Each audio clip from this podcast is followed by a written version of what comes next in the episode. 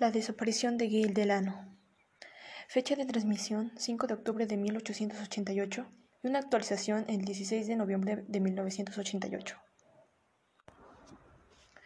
Este es uno de los casos que se resolvieron gracias al programa. Gail era una mujer soltera de 33 años que se sentía sumamente sola y deprimida.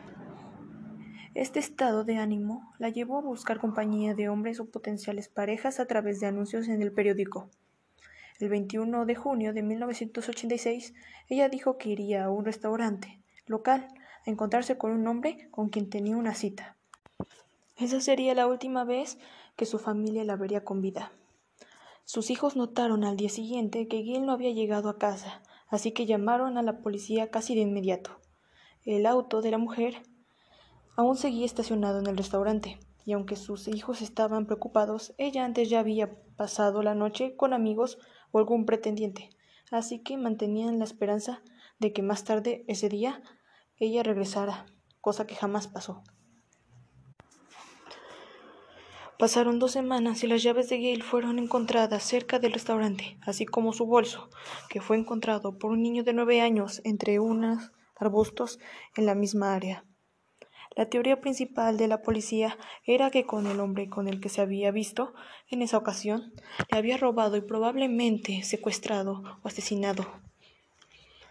Un año después de su desaparición, un camionero llamado John Scott reconoció su fotografía y le dijo a la policía que la mujer le había pedido un aventón en la carretera y que llevaba con ella varios frascos llenos de pastillas. El programa de Misterios sin Resolver puso el caso en el primer episodio de su primera temporada y fue gracias a esto que el caso logró finalmente resolverse. La solución llegó poco tiempo después. Todo esto dio un giro de 180 grados después de que un médico forense viera el episodio y reconociera a Gail como una mujer a la que había visto, cuando ésta había sido encontrada muerta en un cuarto de hotel en la carretera. Dos años atrás, después de comunicarse con el programa y realizar algunas pruebas forenses, se determinó que sí se trataba de la misma persona. Al parecer, Gail había planeado un plan bastante elaborado para acabar con su propia vida, sin que sus hijos se enteraran de eso. Ese día no había tenido ninguna cita, simplemente había estacionado su coche en el restaurante tirando sus llaves y bolso, simulando así un robo. Había vigilado que nadie la viera. Luego pidió un aventón. Aquel hotel donde se registró con un nombre falso, para después quitarse la vida en la propia habitación, evitando así a sus hijos la pena de enterarse que su madre se había suicidado. Personalmente, me parece un plan no muy bien elaborado, pues si bien no se enteraron al inicio de qué había ocurrido, sus hijos sufrirían la desaparición de su madre, no sabrían si estaba viva o muerta, y sufrirían por su desaparición y desconocimiento de su paradero.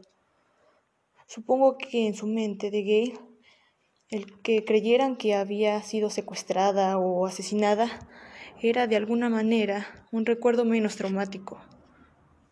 A mí se me hizo una decisión bastante fuerte, ya que pensando en sus hijos, que buscaron por ella por más de dos años, y que al final resultara que había sido su muerte, que ella misma la había provocado, tuvo que haber sido algo bastante traumático y bastante fuerte, ya que no le hubiera causado algo bueno a los hijos, además de que puso en preocupación a toda la familia acerca de lo que pudo haber ocurrido con ella.